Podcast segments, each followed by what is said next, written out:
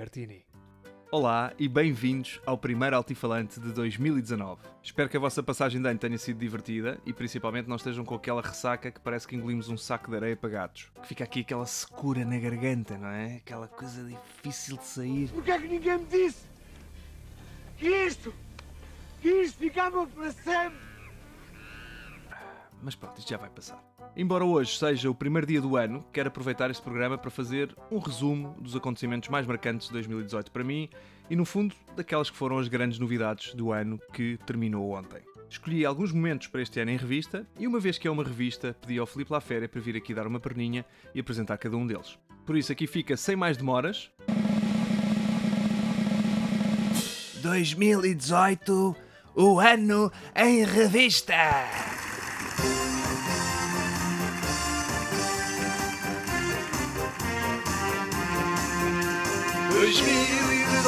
Em revista é o ano que passou.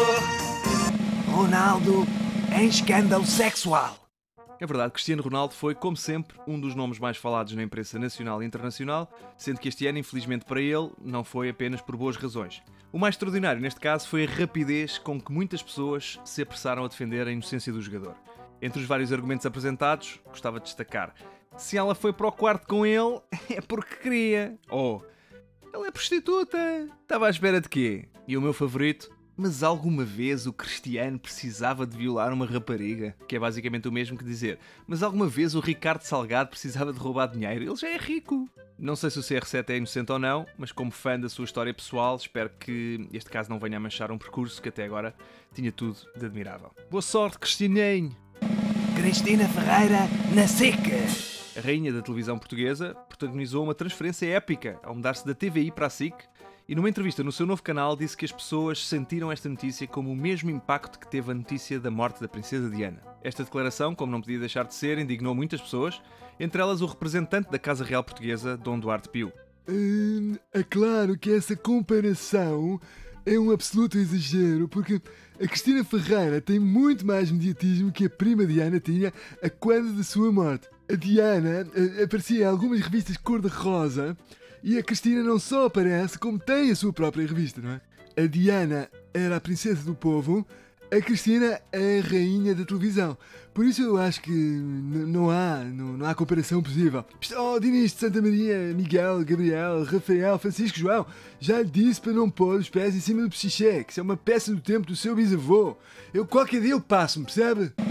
Casamento de Harry e Meghan. Já que estamos no tema da realeza, não podia deixar de parte aquele que foi o casamento do ano. Uma verdadeira história da Disney tornada realidade, onde um príncipe inglês se casa com uma plebeia de ascendência africana e divorciada. Para criar ainda mais comoção, só mesmo se a Meghan fosse, sei lá, muçulmana, coxa e membro da Juveléu. O casamento representou um marco na história da família real inglesa e foi um feito importante para ajudar a quebrar algumas barreiras e preconceitos. Melhor do que isto para mim, só mesmo a próxima temporada do The Crown, que estreia em 2019 na Netflix, mas como ainda tem 350 specials de stand-up mas como ainda tenho 350 specials de stand-up na. Specials de stand-up é tramado dizer. Mas como ainda tenho 350 specials de stand-up na minha lista para ver, só lá para 2023 é que devo pegar no The Crown. Resgate na Gruta da Tailândia. Após 17 dias presos numa gruta, os 12 jovens e o seu treinador saem contra todas as probabilidades sãos e salvos. Confesso que ao acompanhar as notícias nunca pensei que esta história viesse a ter um final feliz, Principalmente porque a Judite Souza foi enviada para o local e normalmente ela é mais dada a cobrir tragédias, não é? Ou como ela diria, Cobdite de tragédias. Ainda assim, felizmente tudo acabou em bem e os miúdos ficaram com uma ótima história para impressionar miúdas, embora alguns deles possam ter ficado com fobia a buracos escuros e úmidos. If you know what I'm saying. Estúpido. Nascimento do segundo filho.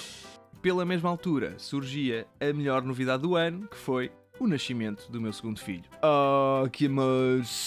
Ou seja, claramente não aprendemos a lição com o primeiro, não é? Mas desta vez foi uma rapariga, por isso, pelo sim pelo não, já comecei a ter aulas de tiro ao alvo e já estou a imaginar a conversa que vou ter quando ela me aparecer lá em casa com o primeiro namorado. Vou fazer aquela voz de Ivo Canelas em modo de inspector da PJ, que é mais ou menos assim. Então tu é que és o namorado da minha filha? Hum. Senta-te aí, vamos beber um whiskyzinho e ter uma conversa de homem para homem. Mas eu só tenho 4 anos! Pescalado. Isso é o que dizem todos, pá. Vai, emborcar. E pronto, e agora vou descansar um pouco, que isto de comer 12 passas e pedir desejos ao mesmo tempo deixa uma pessoa exausta. Um abraço e um ano em grande para todos.